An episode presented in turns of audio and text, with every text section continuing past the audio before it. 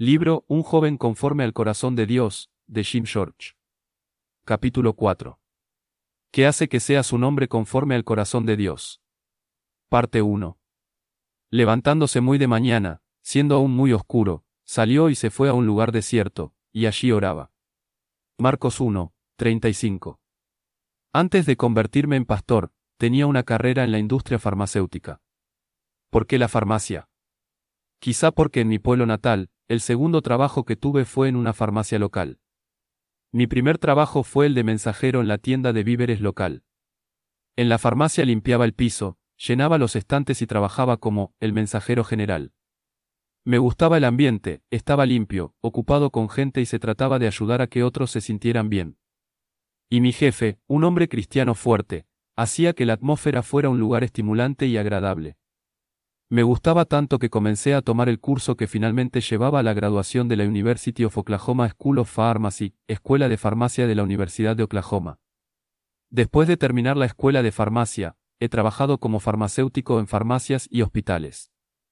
Aún después que entré en el ministerio, continué como oficial de farmacia. Para mantener mi licencia de farmacia, se me exige que sepa las características, o las marcas, que son comunes a todos los medicamentos en cada clasificación de las medicinas. Esto hace posible saber que ciertas medicinas, cuando se usan, obtendrán ciertos resultados. Si los medicamentos no tuvieran ciertas características o marcas, no seríamos capaces de hacer un uso fiable de ellos. Un corazón que obedece. Te estás preguntando lo que toda esta información acerca de medicamentos y medicinas tiene que ver con ser un hombre conforme al corazón de Dios. Bueno, como las clases de medicina tienen similares características, así también los hombres conforme al corazón de Dios compartirán algunos rasgos. Y hasta aquí hemos considerado lo esencial de la marca. ¿La captaste? ¿La recuerdas? Un hombre conforme al corazón de Dios es, un hombre que anhela agradar a Dios, un hombre que desea crecer espiritualmente, un hombre que tiene un corazón que obedece. En nuestro capítulo anterior, descubrimos que David era un hombre conforme al corazón de Dios porque deseaba hacer toda la voluntad de Dios, Hechos 13, 22. Esto fue real para David y esto es verdad para cualquier hombre, no importa la edad, que desea ser un hombre conforme al corazón de Dios. Es crucial que sepamos la voluntad de Dios, y que la obedezcamos. Mientras esto es una forma un poco simple de definir todo lo que se involucra en el crecimiento espiritual, es la clave para ser un hombre de Dios, conocer la palabra de Dios y obedecerla. Esta característica o marca es finalmente lo esencial de las marcas de un hombre de Dios. A través de los años, he sido bendecido al pertenecer a la clase honorable de hombres conforme al corazón de Dios, como mentores personales. Fue en estas amistades que descubrí algunas marcas adicionales de piedad. Mientras que presenciaba y observaba las vidas de estos hombres de Dios, de forma cercana y personal, comencé a darme cuenta de que las marcas de los hombres piadosos en la Biblia son las mismas marcas evidentes en todos los hombres de Dios. Mis amigos y mentores poseían las mismas cualidades doradas de los héroes de la Biblia y hombres como Moisés, José, Nehemías, Pablo, y por supuesto David. ¿Cuáles son algunas de estas características de un hombre conforme al corazón de Dios? ¿Qué cualidades distinguen a tal hombre, ya sea un hombre como David, que vivió hace tres mil años, o un hombre como tú y yo, que vivimos hoy. Ya hemos visto en Hechos 13, 22 que tal hombre desea obedecer a Dios. Veamos otra marca primaria aquí y entonces examinaremos algunas otras características en el capítulo siguiente. Un corazón que ora. Cuando lees a través de la Biblia, se hace claro que los hombres que desearon a Dios eran hombres de oración. Abraham, a través de toda su vida, construyó altares e invocó el nombre del Señor, Génesis 12, 7 al 8. Moisés estaba de rodillas, orando por la dirección de Dios al guiar la nación de Israel, Éxodo 34, 8. David oró por el perdón de su tonta decisión al enumerar a la gente bajo su dominio, segundo Samuel 24, 10. Salomón, el gran rey de Israel, oró por sabiduría para juzgar la nación correctamente, primero Reyes 3, 9. Daniel hizo una oración de confesión por él mismo y en nombre del pueblo, pidiéndole a Dios que los judíos regresaran a su patria. Daniel 9, 2 al 19. Nehemías oró a Dios por protección mientras los muros de Jerusalén se reconstruían. Nehemías 4, 9. Los apóstoles oraron por la guía después de la ascensión de Jesús. Hechos 1, 14. El apóstol Pablo oraba constantemente por todas las iglesias en las que había ministrado. 2 Corintios 11, 28.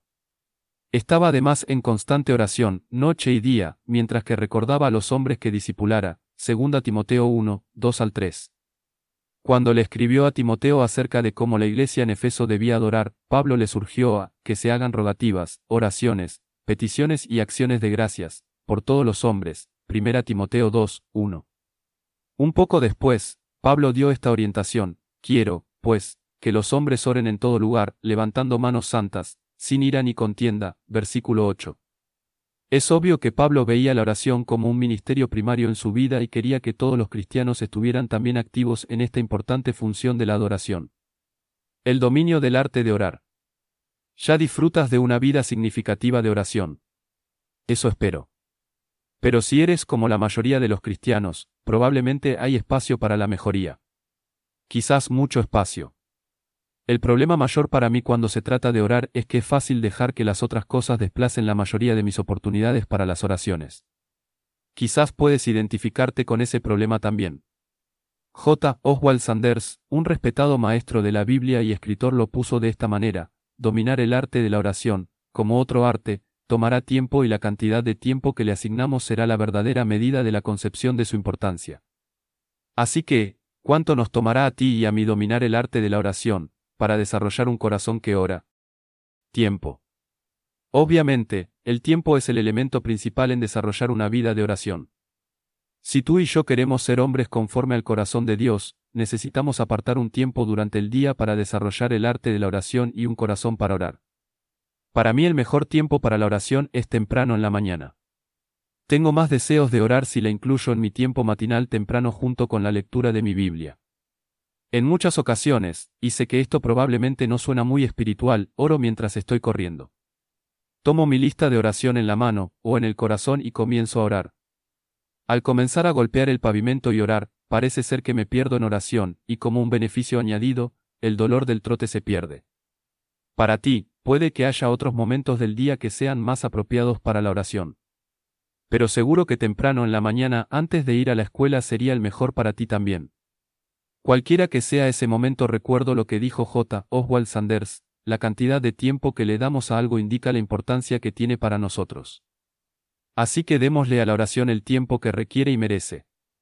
Después de todo es una marca, una marca radiante de un hombre conforme al corazón de Dios. Lugar. Lo otro es que necesitamos un lugar donde podamos hablar con Dios. Ese lugar, como es el mío a menudo, pudiera ser en el carril de carreras o en un camino para montar bicicleta o la acera mientras estás caminando para la escuela, o a la casa de un amigo o alguna actividad especial. Aún pudiera ser un lugar callado en la casa antes de que la familia se levante, o quizás en tu cama o escritorio. O quizás algún lugar en tu escuela durante la hora del almuerzo. No tienes que estar en un armario con los ojos cerrados para hablar con Dios de los asuntos y de los deseos de tu vida. Todo lo que tienes que hacer es una elección. En lugar de escuchar la radio o un disco compacto, o pensar en el juego de pelota de la noche anterior, puedes centrarte en Dios y levantar tus oraciones a Él.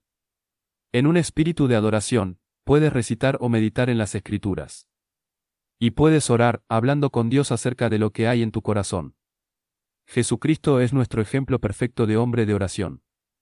A través de los evangelios vemos a Jesús tomando tiempo para orarle al Padre por fortaleza y guía para su vida. En Marcos 1, 35 leemos el hecho de que tenía tanto el tiempo como el lugar para la oración. Muy de madrugada, cuando todavía estaba oscuro, Jesús se levantó, salió de la casa y se fue a un lugar solitario, donde se puso a orar, nueva versión internacional. Patrón. Además, necesitamos un patrón en el cual podemos edificar una vida de oración. ¿Cómo aprendiste a jugar pelota, o montar bicicleta o hacer otra habilidad que ahora es parte de tu vida? Lo aprendiste haciéndolo. Así es con la oración, aprendemos a orar orando.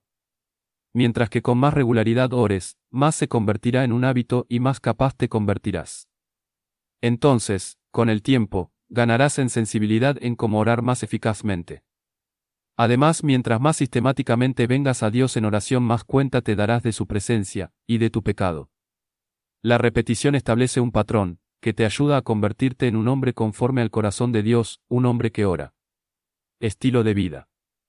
Finalmente la Biblia nos llama a un estilo de vida o a una actitud de oración.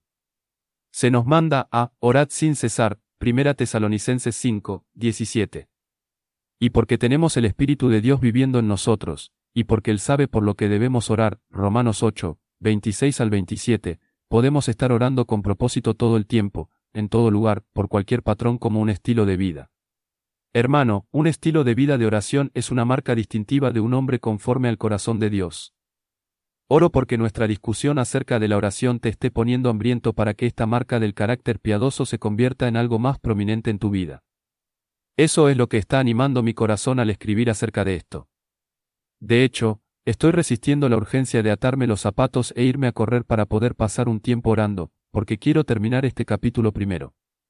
Aquí hay algunas sugerencias sobre cómo puedes desarrollar un patrón de oración más serio y coherente en tu vida. Sí, pero ¿cómo? Comienza donde estés. Para mí, cada vez que estoy fuera del patrón de oración, comienzo con unos pocos minutos cada día. Comienza con tus prioridades, ora por tu crecimiento espiritual, primero. Entonces, ora por tu familia. Tus padres, hermanos y hermanas necesitan tus oraciones. Ora para que seas el hombre de oración de tu familia y en las relaciones de tu familia. Lo otro en el orden de prioridades son tus amigos. La lista se vuelve tan larga. Comienza con una lista de oración, puede ser tan simple como una tarjeta o tan compleja como una libreta seccionada. Escribe una lista de personas y asuntos que son importantes para ti y para Dios. Entonces, ora fielmente por estas personas y por los asuntos. Lo grandioso de usar las tarjetas o tu libreta de oración es que puedes meterla en tu bolsillo o en los libros de la escuela o mochila y sacarla en cualquier momento y orar por tu lista de asuntos y personas muy importantes. Comienza a desarrollar un patrón de oración. Lograr el hábito de oración significa orar un día a la vez.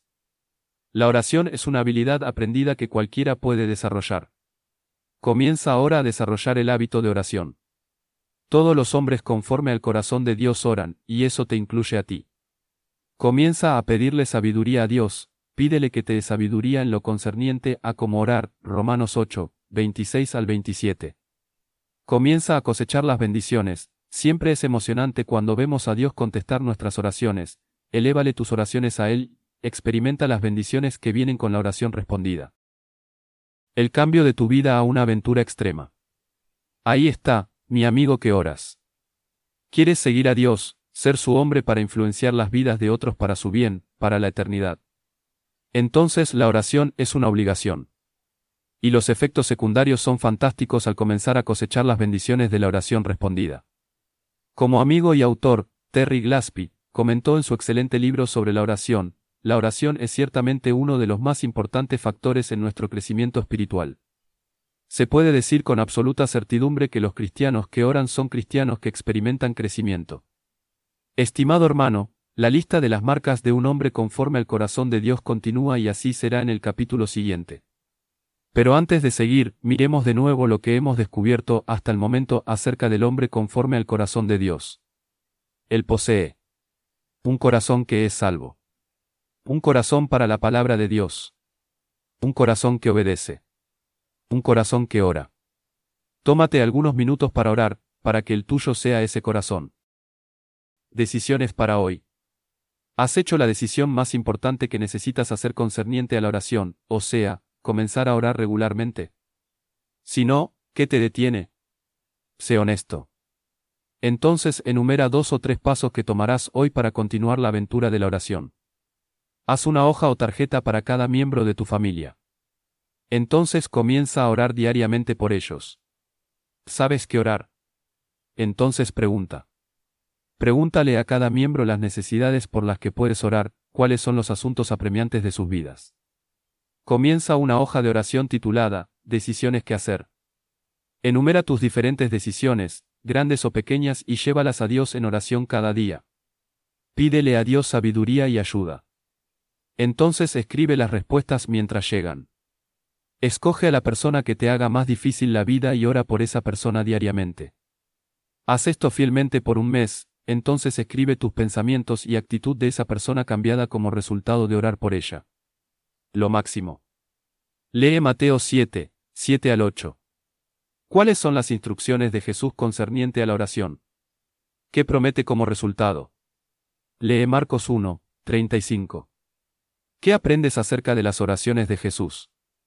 ¿De qué manera puedes aplicar esos mismos principios en tu vida de oración?